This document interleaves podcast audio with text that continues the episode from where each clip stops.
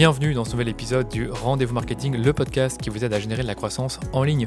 Aujourd'hui, je réponds à une question qu'on me pose régulièrement et j'ai déjà traité sur ce podcast. Et la question, c'est comment est-ce que tu t'organises pour produire autant de contenu sur les médias sociaux et ton podcast alors que tu as une entreprise à faire tourner?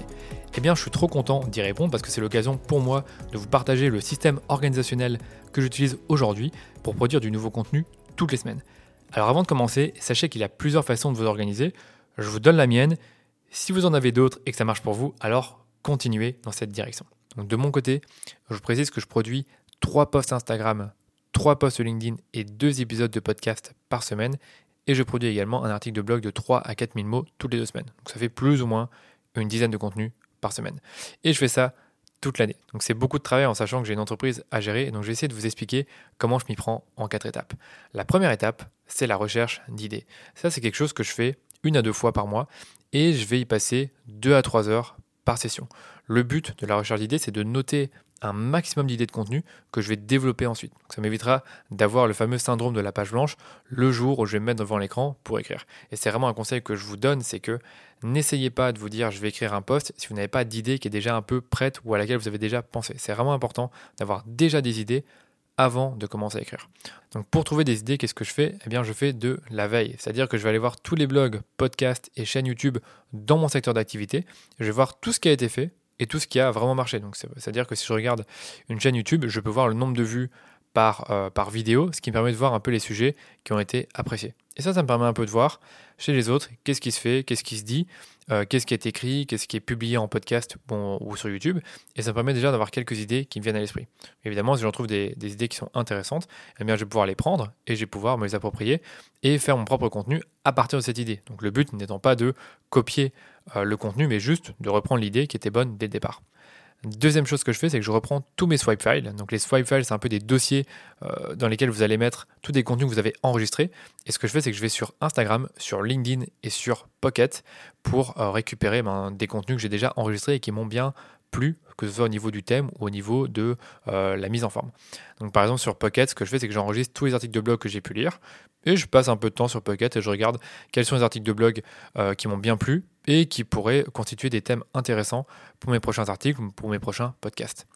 Je vais également reprendre tous les contenus que j'ai créés. Bon, ça évidemment, ça marche si vous avez déjà beaucoup de contenu. Et je vais encore une fois regarder ce que j'ai écrit. Parce qu'imaginez que si j'ai écrit un article de blog sur comment définir un budget sur Facebook Ads et que j'ai jamais écrit de post sur LinkedIn ou sur Instagram pour parler de ça, bah, c'est évidemment des idées que je peux récupérer parce que je les ai déjà traitées sur mon blog. Donc on appelle ça un peu le recyclage de contenu. Et avec tout ça, je fais une liste dans Notion de chaque idée. Donc Notion, c'est mon outil de gestion de projet et c'est aussi là où j'ai toute ma base de données avec tous mes contenus. Donc je vais noter pour chaque idée euh, le, thème finalement. Donc euh, pour reprendre euh, l'exemple du budget sur Facebook Ads, eh bien je pourrais mettre comme titre comment calculer un budget sur Facebook Ads. Ensuite, je vais mettre un type de contenu. Est-ce que c'est un post? Est-ce que c'est un podcast? Ou est-ce que c'est un article de blog? Je vais juste mettre le type. Ensuite, une thématique. Est-ce que c'est une thématique liée au Facebook Ads, à l'entrepreneuriat, au copywriting? Donc, je choisis, la thématique et je vais mettre ensuite un statut sur Notion pour dire bah tiens, ça c'est une idée, c'est un, euh, quelque chose qui est déjà en train d'être rédigé ou c'est un post qui est déjà prêt. Donc là, dans ce cas-là, je mets idée. Et mon but vraiment, c'est d'avoir une vingtaine d'idées pour mon mois. Et pour ça, je me donne plus ou moins 4 heures maximum pour trouver ces 20 idées. Parfois, je vais le faire en 2 heures, parfois en 3, ça dépend. Le but, c'est vraiment juste de faire cette recherche d'idées et en avoir un maximum qui me viennent en tête. Donc c'est un truc que j'aime beaucoup faire parce que c'est cool, c'est ludique, je peux le faire avec de la musique. Et encore une fois, j'ai toujours plein d'idées qui me viennent à l'esprit. Euh, rien qu'en faisant cet exercice-là, euh, je suis vraiment dans le flow, donc j'ai tendance à totalement euh, oublier ce qui se passe autour de moi et je travaille vraiment à fond là-dessus. Je regarde pas mon téléphone, je regarde pas mes mails et c'est comme ça que j'ai vraiment le maximum d'idées possibles pour mes contenus.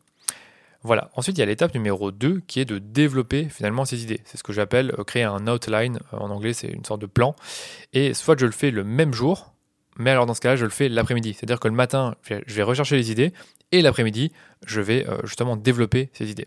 Donc pour chaque idée, ce que je vais faire, c'est que je vais développer ce que je veux dire. Donc par exemple, si on reprend le post comment calculer un budget sur Facebook Ads, eh bien, je vais simplement noter en quelques points ce que je veux dire dans le post. Ici, je vais sûrement parler de la petite formule que j'utilise tout le temps pour calculer un budget et je pourrais également préparer euh, un petit exemple chiffré. C'est vraiment un exemple que je vous donne pour vous dire que le but est simplement de développer un tout petit peu l'idée et après de s'arrêter. Après, je passe à la suite et je fais ça pour chaque idée. Moi, j'aime bien faire ça. Il y en a qui ne le font pas forcément, mais j'aime bien faire ça parce que dès que je vais commencer à écrire, eh bien, j'ai déjà l'idée, j'ai déjà un plan et tout ce que j'ai à faire, c'est un peu remplir les blancs et structurer le post. Et justement, on arrive à l'étape numéro 3 qui est de créer le post. Euh, ça, d'abord, avant de commencer, je sais que certaines personnes le font en deux fois. C'est-à-dire qu'il y en a qui vont d'abord créer les visuels et les vidéos qui vont aller avec leur post, par exemple pour un post LinkedIn ou Instagram, et ensuite ils vont l'écrire. Moi, je fais ça tout en une fois. Étant donné que je fais pas beaucoup de vidéos, je fais que des posts avec euh, des visuels.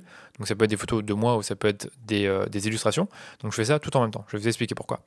Donc, à ce niveau-là, tout dépend de ce que je vais écrire. Donc, si par exemple, j'écris euh, un post LinkedIn ou sur Instagram, eh bien, je vais écrire le post avec toutes mes bonnes pratiques en copywriting que vous connaissez sûrement, la formule AIDA, les hooks, c'est hyper important d'avoir une bonne phrase d'accroche, amener la curiosité, utiliser la technique du toboggan glissant pour que chaque phrase donne envie de lire la suivante.